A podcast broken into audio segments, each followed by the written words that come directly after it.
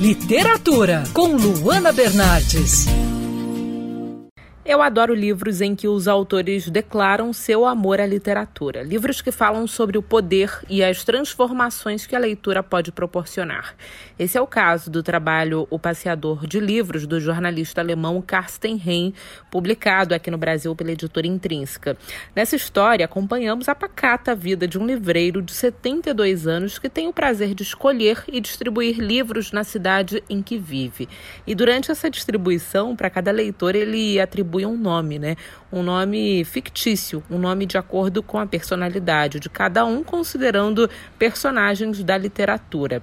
E o Cal Kohlhoff tem a vida renovada ao conhecer a pequena Sasha, uma menina de 9 anos muito sabida que tenta orientá-lo a entregar os livros, escolher os livros para distribuição de acordo com a necessidade que ela enxerga em cada leitor. Porque às vezes a gente precisa de um livro que não é exatamente aquilo que a gente gosta, né? Às vezes a gente precisa de um livro que mude a nossa vida, que nos dê uma orientação. Afinal, os livros têm o poder de nos guiar em momentos difíceis, basta ter o trabalho certo em mãos. E é também através da leitura que encontramos o outro, aprendemos a ter empatia e enxergamos o que está longe do nosso alcance e é com essa proposta que o passeador de livros se apresenta ao leitor.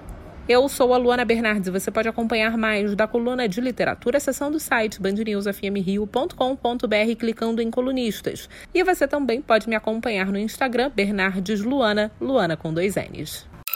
Quer ouvir essa coluna novamente?